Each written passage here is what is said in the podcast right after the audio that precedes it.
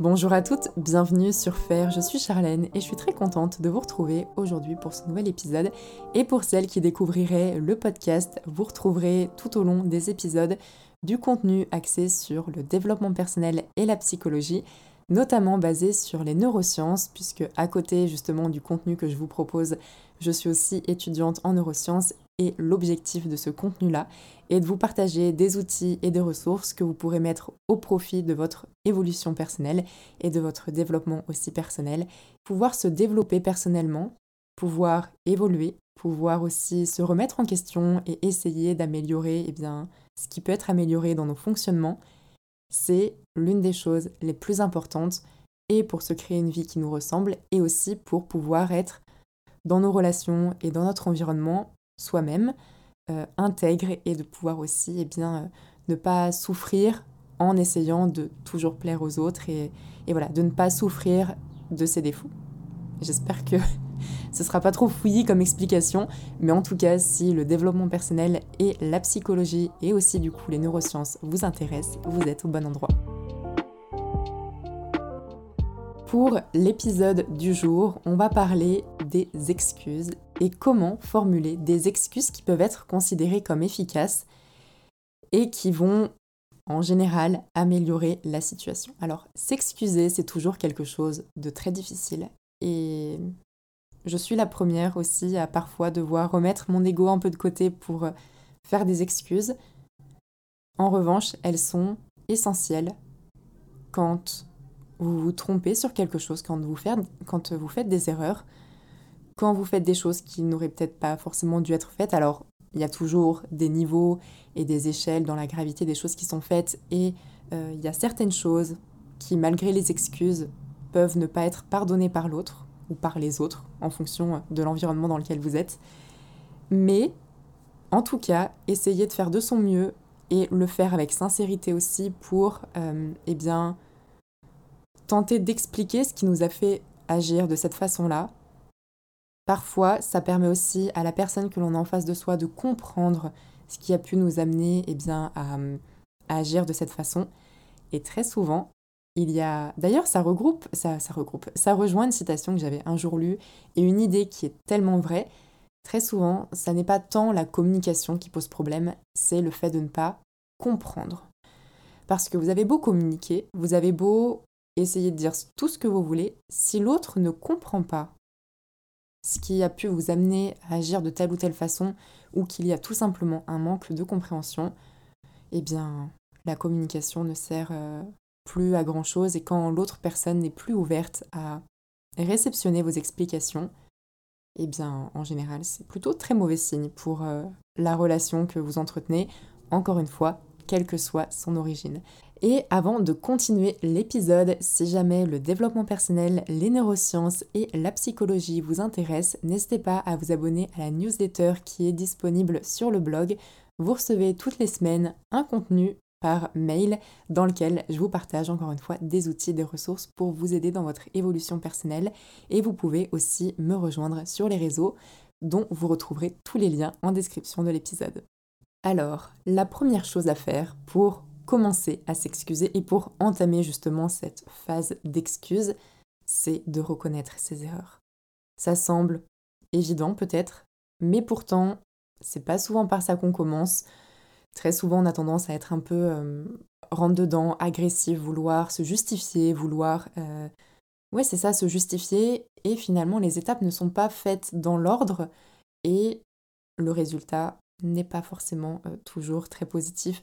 Donc la première étape, c'est vraiment de reconnaître ses erreurs. C'est une étape qui va permettre d'ouvrir justement la discussion et d'éviter, en tout cas de limiter les possibilités que la personne que l'on a en face de soi se braque ou soit sur la défensive. Et ce serait un fonctionnement complètement humain après avoir été blessé ou après avoir été déçu par une personne. Quand on voit que la personne que l'on a en face qui a pu nous blesser, eh bien, cherche à revenir ou cherche à s'expliquer, on peut avoir une réaction de défense où on se ferme complètement. Donc le fait de reconnaître ses erreurs, le fait aussi de tenir sa part de responsabilité dans la situation, c'est absolument essentiel Et surtout, alors, il y aura à la fin de l'épisode justement quelques petites choses à ne surtout pas faire quand il s'agit de s'excuser.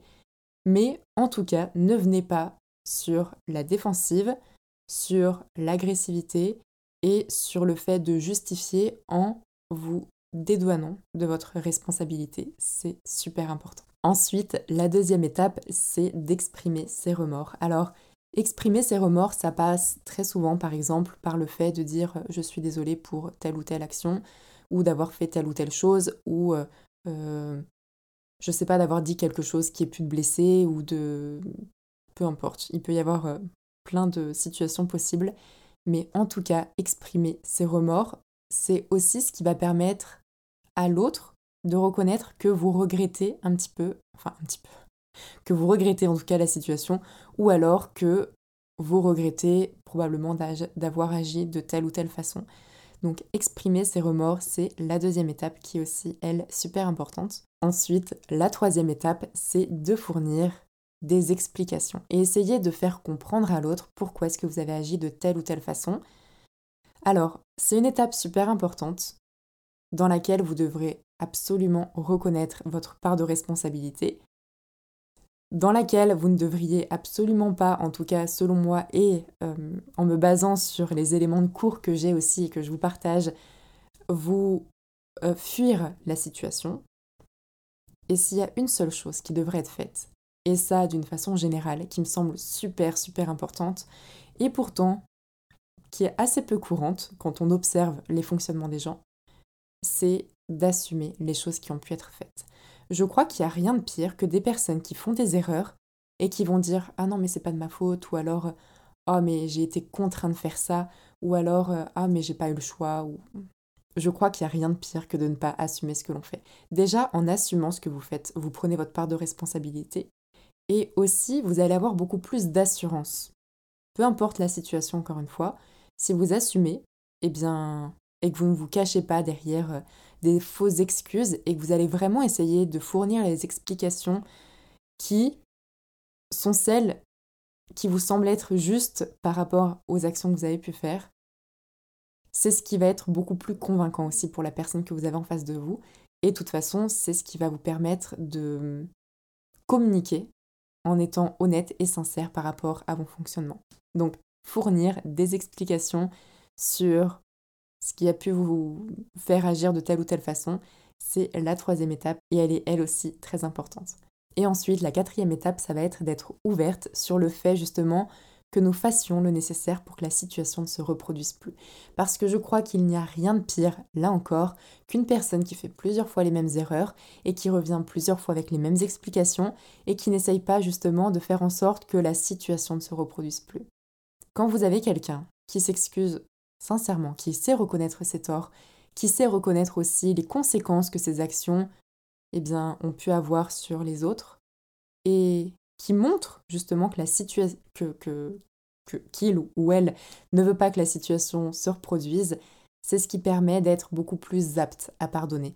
Alors là encore une fois, le pardon c'est super personnel et il y aura peut-être d'autres épisodes sur ce sujet-là parce que tout le monde ne va pas pardonner forcément les mêmes choses il y a une question de contexte aussi, il y a une question très personnelle sur ça. Il ne s'agit pas euh, voilà, de dire ce que les gens devraient pardonner ou pas. Donc c'est pour ça que c'est toujours un peu délicat de dire oh, il faut que tu pardonnes, il faut que tu passes outre, il faut que tu... Euh, ouais c'est ça, il faut que tu pardonnes. Ça je pense que dire ça c'est autant ne rien dire parce que inciter les gens à pardonner alors qu'au fond c'est pas ce qu'on ressent, je pense que c'est vraiment le pire. Mais en tout cas, lorsque vous êtes face à une personne et que vous voyez que cette personne essaye sincèrement de s'améliorer et de faire en sorte que la situation ne se reproduise pas, eh bien, il y a beaucoup plus de chances de pardonner et de pouvoir continuer à avancer euh, les uns avec les autres. Et pour terminer l'épisode, je voulais partager aussi avec vous quelques points auxquels penser la prochaine fois que vous aurez à faire des excuses. Alors j'espère que ce ne sera pas euh, demain et que voilà, vous ne serez pas euh, dans ce type de situation qui est toujours assez assez délicat, mais voilà, j'espère que ce sont des choses qui pourront vous aider si un jour vous avez à les faire, et sachant qu'on fait tous des erreurs, très probablement qu'on sera toutes un jour confrontés à cette situation-là. La première, c'est davantage une, une erreur de syntaxe, alors une phrase qui est grammaticalement correcte, mais qui ne se dit pas, pourtant que vous avez certainement déjà entendu, qu'on a probablement tous aussi déjà prononcé une fois, mais c'est le fait de dire je m'excuse. Parce qu'en réalité, on ne s'excuse pas soi-même, on laisse à l'autre la possibilité eh bien, de nous excuser, et à la place, c'est simplement euh, reformuler sa phrase en disant excuse-moi d'avoir agi de telle ou telle façon. Donc voilà, ça c'est un petit détail, mais qui est aussi super important à savoir. Et pour finir, le dernier point qui est probablement le plus important de l'épisode, vraiment s'il y avait une seule chose à retenir de ce podcast-là, ce serait celle-ci. Ne faites surtout pas d'excuses en intégrant dans vos excuses des reproches qui sont destinés à l'autre. La personne en face de vous va être davantage sur la défensive, le ton va monter crescendo, ça va être le bazar complet, personne va s'écouter et euh, finalement la situation ne sera absolument pas réglée. Donc ne faites pas de reproches, essayez de dire les choses de façon à ce que le fond reste le même, mais en veillant aux mots que vous utilisez. Je crois vraiment que la façon dont les choses sont dites est essentielle et influence beaucoup la perception que l'autre va avoir justement du message qui va être passé. Donc essayez de bien choisir vos mots. Il ne s'agit pas de brosser l'autre dans le sens du poil, il ne s'agit pas de d'être dans l'hypocrisie ou quoi, c'est vraiment pas euh, du tout, du tout l'idée. C'est plus quand on peut éviter d'être rentre dedans, de faire de la peine ou de blesser l'autre, et eh bien faire.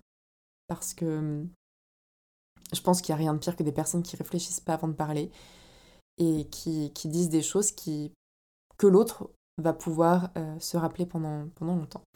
Par exemple, je trouve qu'il n'y a rien de pire qu'une personne qui va venir s'excuser et qui va dire en même temps j'ai réagi de cette façon-là parce que euh, t'as mal fait ci ou alors parce que t'as mal fait ça ou non, non, t'as réagi comme ça, c'était ta faute, c'est toi qui as pris l'initiative de réagir de cette façon-là. Alors, il y a peut-être une part euh, d'impulsivité, il y a peut-être une part euh, du fait d'avoir été blessé, d'être en colère, peu importe. En revanche, l'action, c'est vous qui l'avez faite et il faut la reconnaître. Donc voilà, on en arrive à la fin de l'épisode. C'est la première fois que je fais ce style euh, de contenu vraiment outil, mais ça me semblait être important et j'espère que ça pourra en aider certaines. En attendant le prochain épisode, je vous embrasse très fort. Encore une fois, n'hésitez pas à me rejoindre sur la newsletter du blog et sur les réseaux sociaux. Tous les liens seront directement en description du podcast. En attendant le prochain épisode, je vous embrasse très fort et je vous dis à très vite. Ciao